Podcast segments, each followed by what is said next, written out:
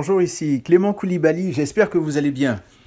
Donc aujourd'hui j'aimerais euh, poursuivre la série de messages sur Jésus et la dernière fois on avait parlé de Matthieu chapitre 2, on a vu Jésus qui vraiment apparaissait, apparaissait véritablement sous euh, le regard euh, de l'humilité, donc l'humilité par excellence. On a vu vraiment l'importance de vivre, de marcher dans l'humilité, de se laisser inspirer justement et toucher, euh, affecté par l'humilité de notre Seigneur et Sauveur Jésus-Christ. Donc Seigneur, je veux vraiment te bénir, te rendre grâce, te dire merci pour le souffle de vie, juste le fait qu'on soit là.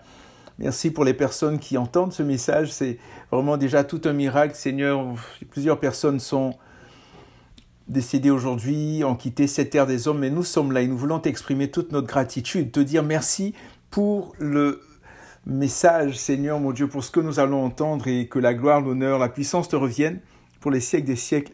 Amen.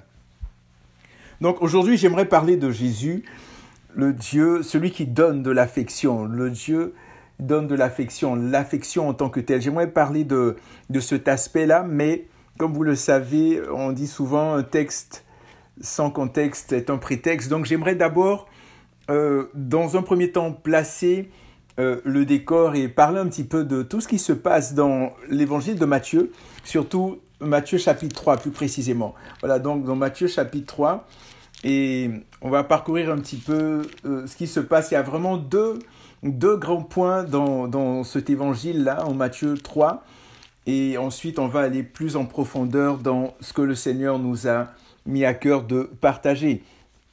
Donc tout d'abord, on voit l'apparition sur la scène publique de Jean-Baptiste et de Jésus.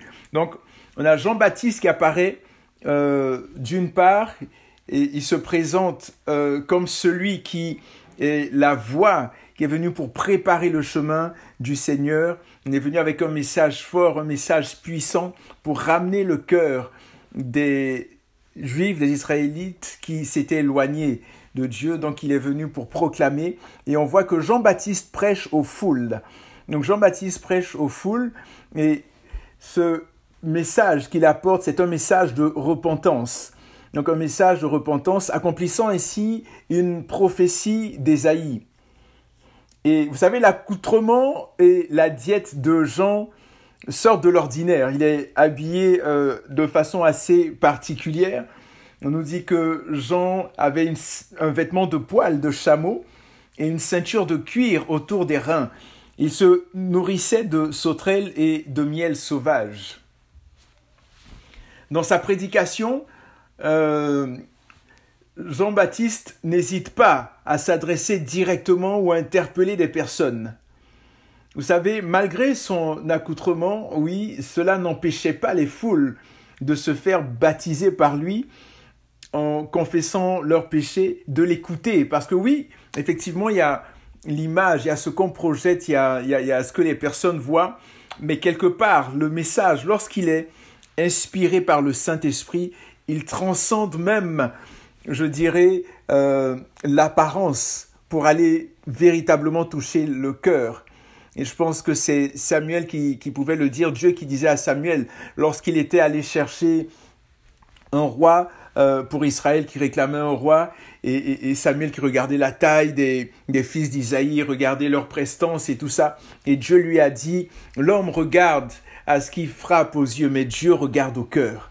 Et, c'est le cœur. Et vraiment qu'on puisse vraiment avoir ce regard qui, qui transcende l'apparence, qui transcende euh, les, les, biens d'une personne, qui transcende les richesses des uns et des autres, pour aller voir vraiment dans le cœur. Que le Seigneur nous donne. Seigneur, je prie dans le nom de Jésus que tu nous donnes ces regards, ces yeux d'aigle, si je peux m'exprimer ainsi, qui, qui vont en profondeur, qui touchent les cœurs, afin de savoir vraiment ce qu'il y a véritablement dans les cœurs des personnes et apporter ta lumière, apporter ta vie, apporter ta gloire, ta présence, Père, dans le nom de Jésus.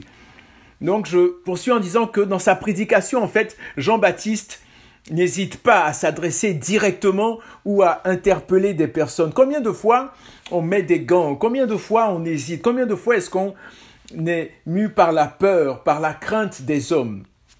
Mais dans Jérémie, au chapitre 17, je crois, le Seigneur pouvait dire, maudit soit l'homme qui craint l'homme et, qui, met sa confiance en l'homme.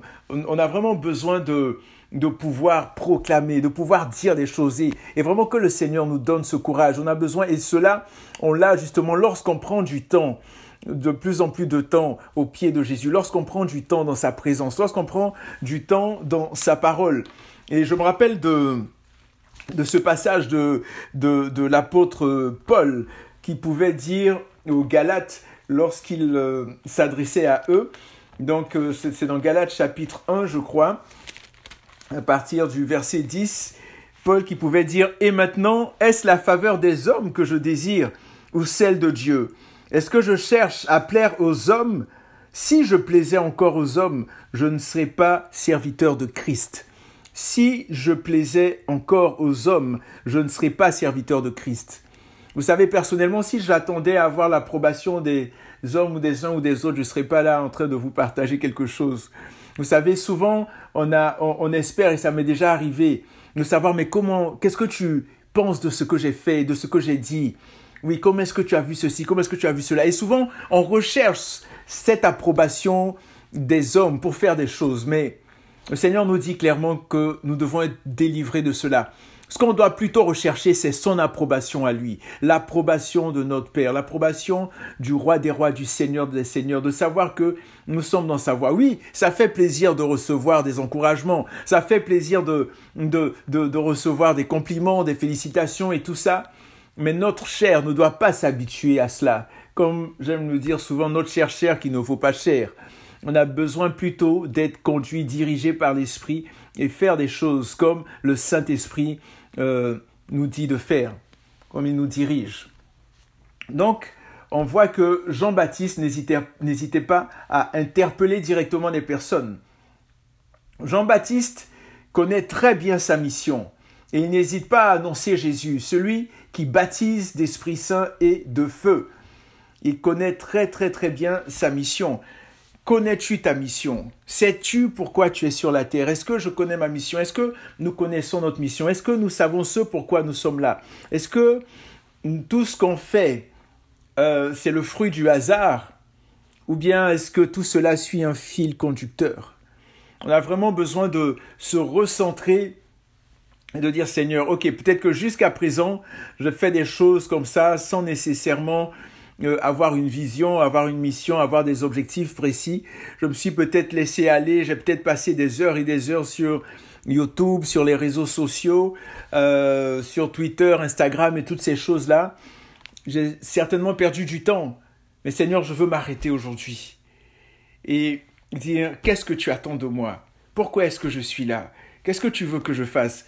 Un peu comme il est dit dans Marc chapitre 3. On va prendre ce passage dans Marc chapitre 3.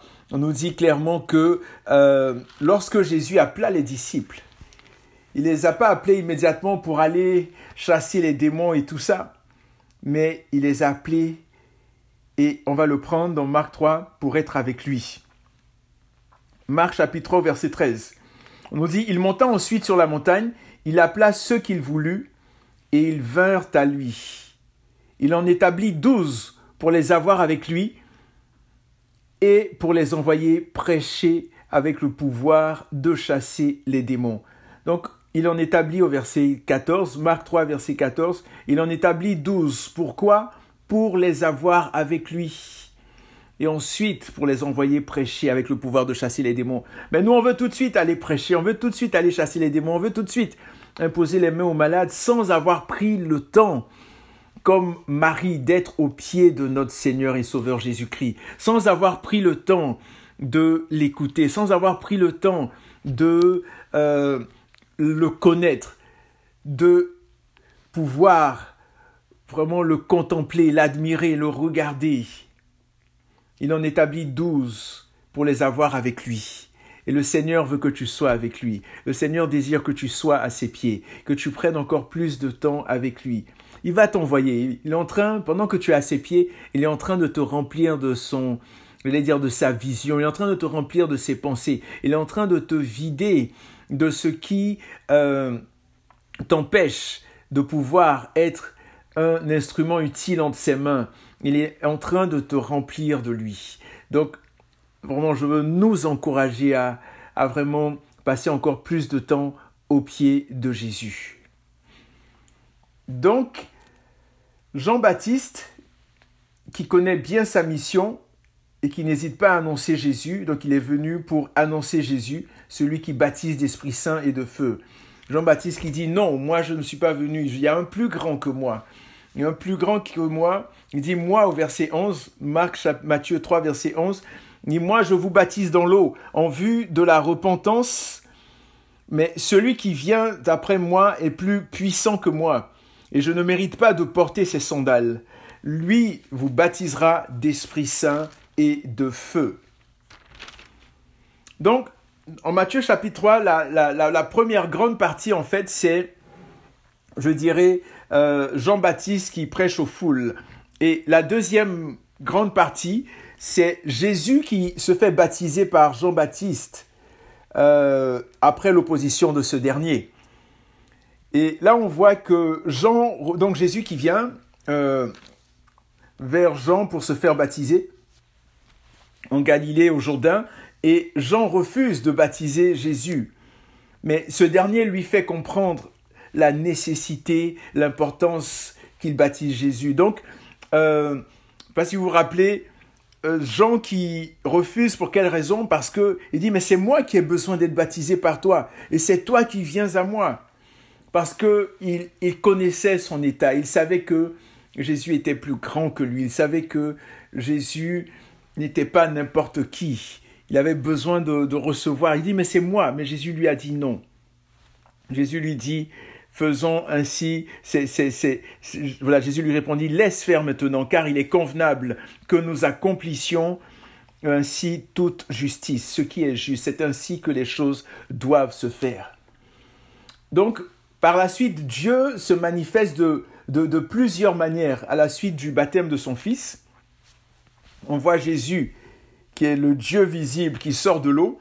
On voit l'Esprit de Dieu qui descend comme une colombe et vient se poser sur Jésus, donc après l'ouverture des cieux. Et par la suite, on voit que Dieu parle et déclare son affection envers son Fils bien-aimé Jésus. Donc on voit ici les trois manifestations les trois fonctions de Dieu. Donc on voit Dieu euh, le Père qui parle, on voit Dieu le Saint-Esprit, donc cette forme du Saint-Esprit qui se manifeste, qui descend comme une colombe, et on voit Jésus qui est Dieu le Fils qui, qui sort de l'eau.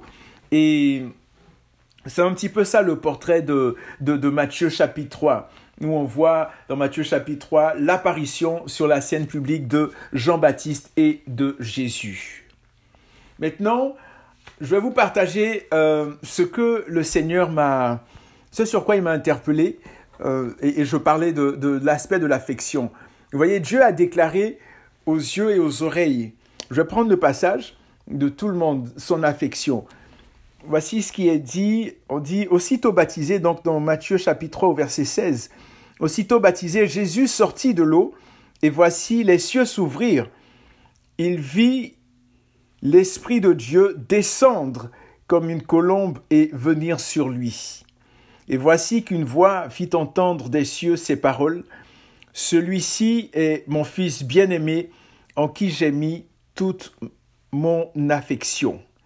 Celui-ci est mon Fils bien-aimé en qui j'ai mis toute mon affection.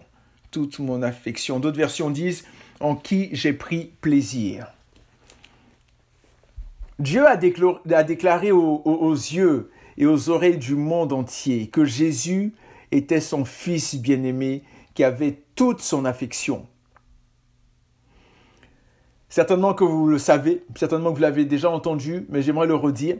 Nous aussi, si nous marchons dans les voies du Seigneur et faisons ce qui lui plaît, nous pouvons aussi recevoir toute son affection. Et je pense même quelque part que que, que, nous l'avons d'office, mais nous devons justement grandir dans cette affection, que cette action puisse vraiment se manifester véritablement. Je veux dire, quand je dis nous l'avons d'office, qu'est-ce que cela signifie? En fait, le Saint-Esprit me met l'image d'un enfant, d'un nouveau-né. Les parents l'accueillent les parents, ses parents l'aiment d'office. Ses parents seront prêts à tout pour que ce nouveau-né puisse, cet enfant puisse grandir, puisse euh, se développer, ne manquer de rien, euh, avoir la nourriture qu'il faut, aller dans les, à l'école, apprendre ce qu'il faut, etc., etc. Donc, je veux dire, il y a déjà cette manifestation là d'office qui est, qui, est, qui est présente. Donc, cette manifestation à la base qui est présente, cette manifestation d'affection, cette manifestation d'amour. Et c'est véritablement la même chose pour le Seigneur envers nous. Maintenant, il y a, nous sommes ces créatures mais maintenant, il y a l'aspect aussi, il y a le fait de, recevoir justement Jésus comme notre Seigneur et notre Sauveur personnel. Mais penchons-nous un peu plus sur euh, l'affection en tant que telle. Qu'est-ce que l'affection? Parce que le Seigneur dit, celui-ci est mon fils bien-aimé en qui j'ai mis toute mon affection. Et j'aimerais te dire, si tu doutes que le Seigneur a mis en toi toute son affection aussi, et que le Seigneur t'aime, que tu as du prix à ses yeux, toi qui m'entends, toi qui, penses que personne ne t'aime, toi qui peut-être même déjà pensé à mettre fin à tes jours, je veux te dire que tu as du prix aux yeux de Dieu. Le mot affection. Le mot affection est traduit par le mot en grec, c'est le mot eudokeo. Eudokeo, qui a deux, euh, qui a deux significations, qui a deux définitions bien précises. Parfois, euh, les gens se mélangent, parfois il peut y avoir des mélanges au niveau des mots, mais ici, ce mot-là a deux définitions bien précises. Tout d'abord, il y a ce qui semble bon à quelqu'un, donc il est de son bon plaisir. Donc euh, penser que ceci est bon, choisir, déterminer, décider, ou bien faire volontiers, ou bien être prêt à, ou bien préférer ou choisir plutôt. Donc ça, c'est la première définition de ce mot-là, yudokeo, qui est de penser que ceci est bon, choisir, déterminer, décider. La deuxième définition, c'est prendre plaisir à être favorablement incliné envers quelqu'un. Donc prendre plaisir à être favorablement incliné envers quelqu'un. Et c'est plutôt cette deuxième définition, euh, c'est de cette deuxième définition dont il s'agit dans ce texte, à prendre plaisir à être favorablement incliné envers quelqu'un. Mais l'affection en général, qu'est-ce que c'est? L'affection, en fait, c'est un sentiment d'amitié, de tendresse, d'attachement pour quelqu'un.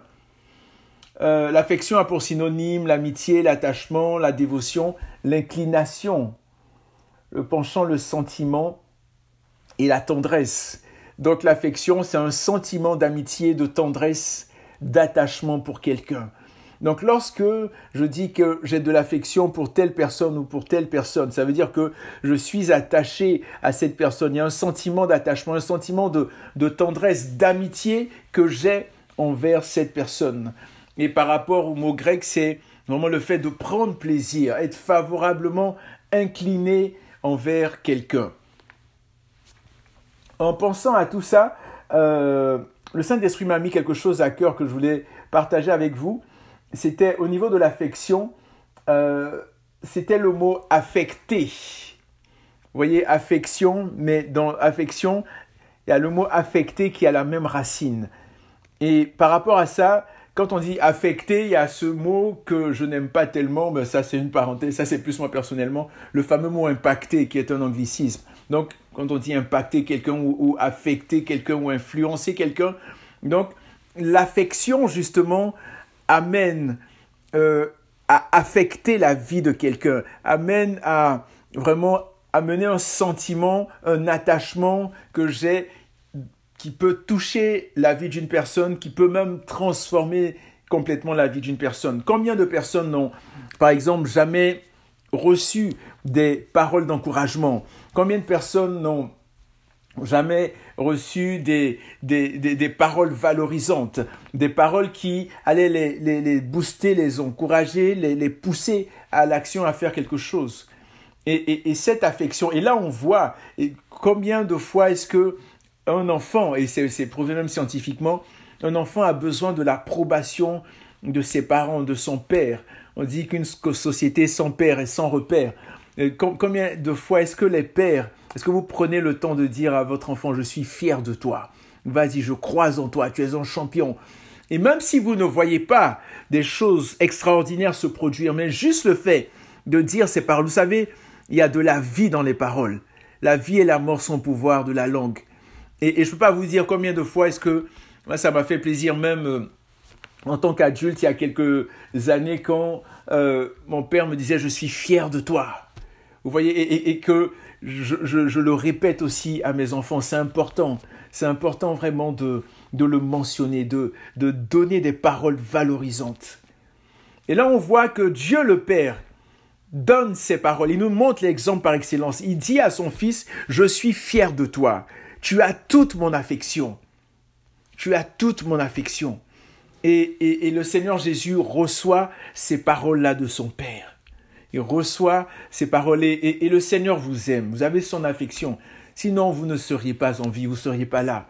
Peut-être que vous avez vécu des moments difficiles. Mais le Seigneur croit en vous. Vous pouvez vous en sortir. Vous pouvez vous relever. Et je crois en vous aussi. Allez-y. Foncez, levez-vous, quel que soit le découragement. Même si peut-être vous vous êtes dit, ah, mais j'ai perdu mon temps, j'ai perdu des heures à faire ceci, j'ai perdu des années, etc., etc. Mais aujourd'hui, ne regardez pas le passé. Regardez aujourd'hui, levez-vous et allez-y. Vous allez triompher. Il y a ce passage dans Ésaïe 42, verset 1, qui est très intéressant. Il est dit, Voici mon serviteur auquel je tiens fermement, mon élu en qui mon âme se complaît. J'ai mis mon esprit sur lui, il révélera le droit aux nations. Voici mon serviteur auquel je tiens fermement. Vous voyez, donc on voit dans la parole de Dieu le Seigneur qui encourage, le Seigneur qui, qui tient à vous, qui tient à toi, ma sœur, qui tient à toi, mon frère, qui tient à toi, mon ami, à toi qui m'entends.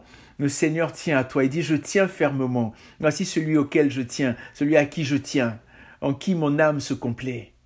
Mais est-ce qu'aujourd'hui, avec ce que tu as, avec ce que tu fais, est-ce que le Seigneur peut véritablement dire, aujourd'hui, en tenté, que son âme se complaît en toi, en moi, en nous? Je pense qu'il est très important de d'examiner nos voies. Il est très important